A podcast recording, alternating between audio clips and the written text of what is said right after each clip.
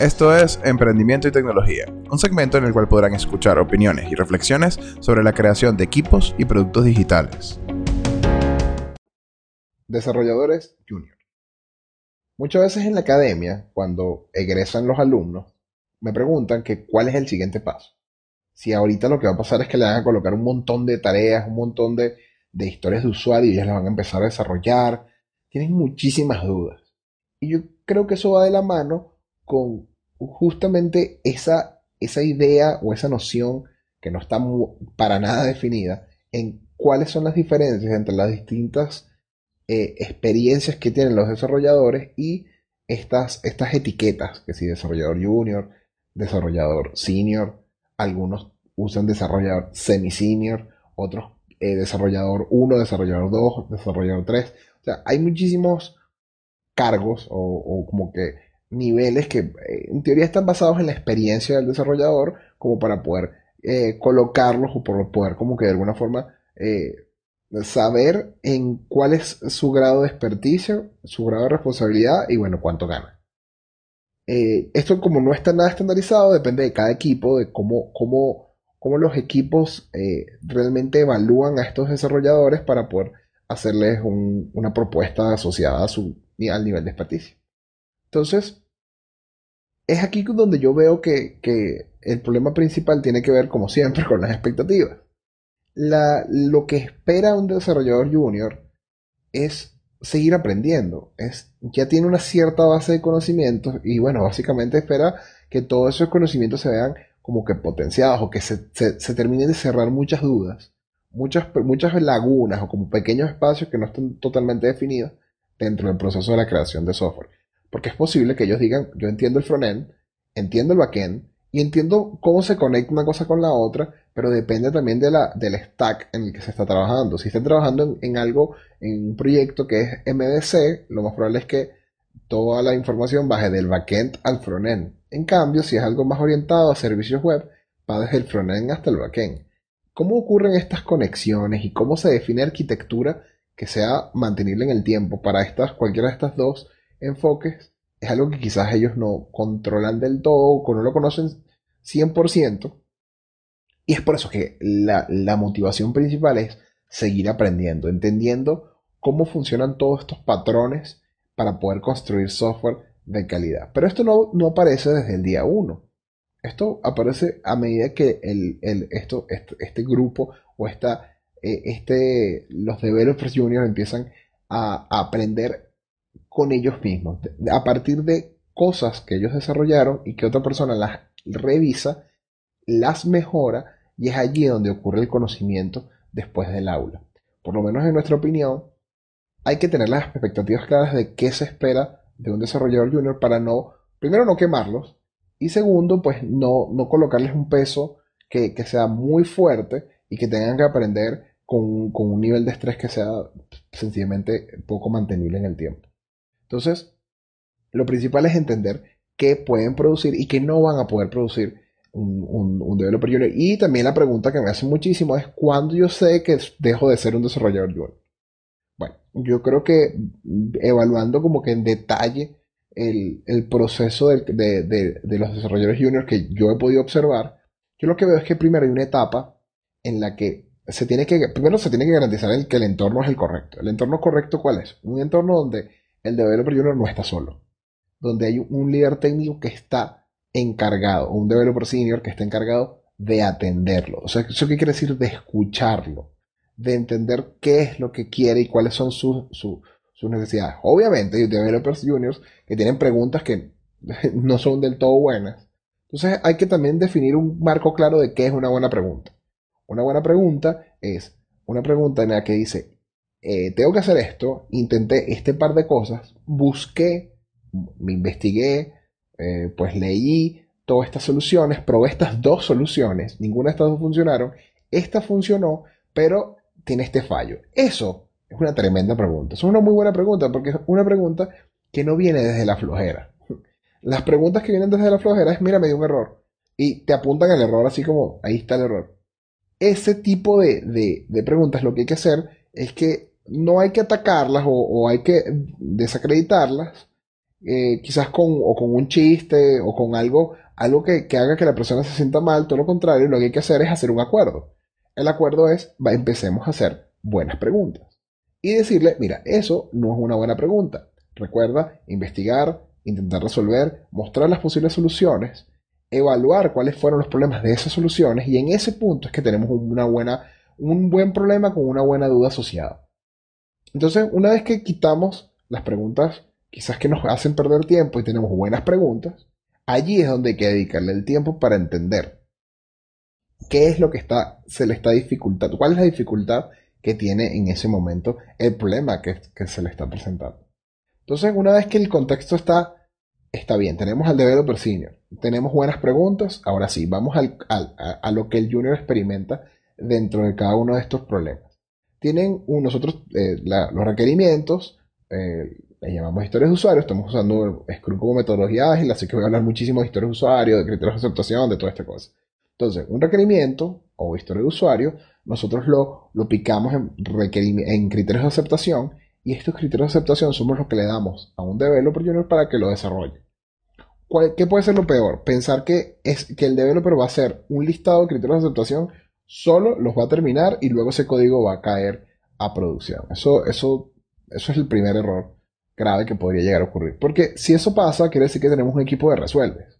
Gente que está resolviendo y que está creando y después vemos qué hacemos cuando tengamos que hacer, mantener este software o pasar a producción y hacer algo crítico, porque nadie va a saber cómo, cómo está hecho eso. Así que lo principal es, cada cambio que haga un developer junior debe ser revisado por un developer senior. Eso es obligatorio. Y a veces ni siquiera por uno, sino por varios. Entonces, lo principal es que una vez que el código sea revisado y sea evaluado, allí es el punto donde realmente el developer junior va a empezar a aprender de los estilos de ese equipo, de la forma en la que ese equipo trabaja, en la cuál es la expectativa de calidad. Se está usando un design system, allá existe un compendio de, de, componentes y librerías que se deben usar para poder crear software. Porque lo principal es que el developer junior no sabe cuándo usar un componente, cuándo crear uno desde cero, cuándo usar una librería y cuándo crearla desde cero. Es posible que, que, que, que todo este conocimiento tenga que, que, venir desde, incluso desde una documentación previa. Pero bueno, quizás la documentación previa puede que sea complicada. Lo mejor es revisar el código para poder apuntar estas cosas. Entonces, ¿cuál es la mentalidad del, del developer junior en ese momento? Es poder entregar con la menor cantidad de errores posibles para que no, no, me cachen ningún error cuando hagan la revisión. Esta mentalidad puede, pues, dependiendo de la personalidad del developer, puede ocurrir muchísimas cosas. Primero, puede ser que se queden en el ciclo del aprendizaje continuo infinito. ¿Eso qué quiere decir? Que tengo que hacer una tarea, que ponte tú que al developer senior le puede tardar unas tres horas. Puede que el developer junior le tarde una semana o dos si están en esta etapa, si están en este ciclo que se tiene que romper lo más rápido posible. El ciclo del, aprendizaje infinito continuo es que empiezan a buscar las formas de hacerlo perfecto desde el día uno. Desde el primer momento empiezan a investigar y esto cómo se hace y esto qué es esto. Y empiezan a, a, como que indagar mucho más, más, más y llegan al punto que casi que llegan a las definiciones del lenguaje. Aprenden muchísimo. Hay gente que se queda en esta etapa por años. Y son casi una enciclopedia andante de conocimiento pero no logran ejecutar lo que se necesita en un tiempo prudencial, en un tiempo en el que sea sensato para poder hacer que, para poder crecer como desarrollador y al mismo tiempo sentirse que el equipo pues está obteniendo valor por estar allí, ese developer allí. Entonces, si lo que está ocurriendo es que esto ocurre con los primeros issues, es normal, es natural, pues lo que hay que hacer es hablarlo. Pues decir, no, mira, es importante que en que entregues en un tiempo sensato para que el equipo no, te, no, sobrepase tus capacidades y llegue al punto en el que ya sencillamente no seas útil. Es importante eh, como que creo que demostrar que el, fallo no es, no es, malo, más bien es el proceso de aprendizaje y que la mejor forma de hacer, eh, de programar es, es resolver primero, quizás el algoritmo mucho más extenso, con muchísima quizás líneas innecesarias o, creándolo de la forma más ineficiente, pero que funcione. Probar todos los casos verdes con ese código y luego empezar a refactorizarlo para crearlo mucho, hacerlo mucho más pequeño, hacerlo mucho más conciso y que, bueno, pues básicamente funcione mejor. Ese proceso de crear que funcione y luego refactorizar es el proceso natural, no todo lo contrario. Uno no, no crea código refactorizado desde el principio. Si el proceso natural es crearlo y luego depurarlo, entonces eso es lo que debe ocurrir. Y qué mejor que incluir al líder técnico en ese proceso quizás donde el código funciona pero está un poco más extenso. Bueno, quizás allí es el punto donde, donde puedes invitar y decir, aquí está la solución lista y completa.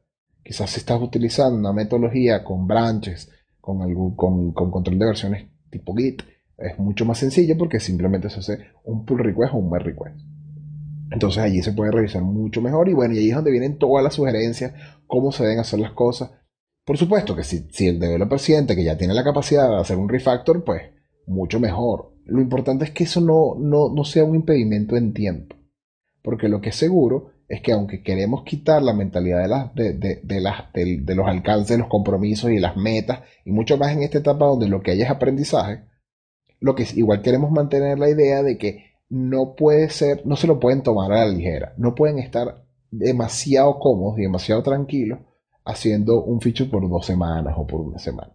Entonces, este es el punto en el que realmente lo, lo más importante de todo es como primero superar esa etapa del, aprendizaje infinito.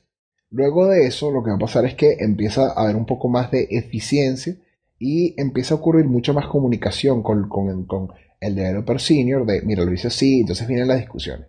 En este punto, lo más, lo más importante, y, creo que con los developers juniors es fácil, eso sí no es tan complicado. Las discusiones no ocurren del todo porque no son dos personas que, sienten que están discutiendo cómo hacer algo mejor, todo lo contrario, más bien parece que el, el developer junior siempre está en la, en la posición de aprendizaje, de escuchar. Entonces, en este caso rara vez, a veces ocurre, pero rara vez ocurre una discusión de cuál es la mejor forma de hacerlo. Lo importante es desde, desde este día en adelante pensar que el código no es, no define al programador. El código es algo que puede ser removible, que puede ser cambiar, que puede ser desechable inclusive. Así que importantísimo en este punto es no tener apego al código. O sea, pensar que en todo momento cualquier me request, cualquier pull request, cualquier código que está pasando a code review puede ser eliminado por completo para que entre un código que sea mucho más limpio y mejor. Lo que hay que hacer es aprender de este proceso. El, como en mi experiencia, la, la mentalidad de los juniors creo que no tiene mucho problema en esta etapa. Claro, cuando ya eh, pues, pasan a otra etapa, aquí, la, aquí es donde la cosa empieza a convertirse un poquito más, más de, que este consejo se pone mucho más, más eh, como que vigente. Entonces, eh, este es el punto donde ocurren sorpresas también, donde, donde, el, donde mi experiencia, yo haciendo reviews y revisando código de juniors, veo cosas que, están excelentemente creadas ideas y, se ve la creatividad y la forma en la, que, en la que el talento ocurre. Hay soluciones que yo he aprendido muchísimo revisando. Así que el review no es solamente para un solo lado, muchas veces aprenden todo. Y lo importante es eso, quizás pensar que no se está haciendo una revisión como un examen, no es un profesor que está diciendo esto está bien, esto está mal. Todo lo contrario, lo que está pasando es que están dos personas revisando si esto tiene suficiente calidad como para ponerlo en producción. Y esa es la forma en la que se tiene que evaluar. No como un proceso de, que voy a, revisar si tú estás en lo correcto o en lo incorrecto. Y, te digo, esto está malo, cámbialo. O sea, para nada. O sea, la idea es construir en conjunto. Si es un fix rápido, háganlo en conjunto los dos allí. Si es algo que, es muy simple, mira, quizás fue algo, un error de, un typo, un acento, algo mira, aquí vamos a cambiarlo rapidito. O sea, no pasa nada. Lo importante es que se sienta el trabajo en conjunto. Que, se sienta que ese no está empezando a pertenecer al equipo, a incluirlo al equipo. Eso es lo más importante, porque también ellos están en una etapa en la que quieren pertenecer. Y poco a poco la forma de hacer que pertenezcan, bueno, simplemente mostrándole que aunque hay cosas por mejorar, también hay trabajo bueno que se está haciendo. Entonces, una vez que se termina, y pasa esto por mucho tiempo, mucho tiempo depende de cada programador. Hay, hay programadores que ya están en el tercer o cuarto q review, que, puede ser mm, fácilmente tres meses, un mes, dos meses, empiezas a darte cuenta que, que, el código que se está entregando ya se puede pasar a producción casi que directamente, que hay buenas prácticas, que, que todo está allí en su sitio.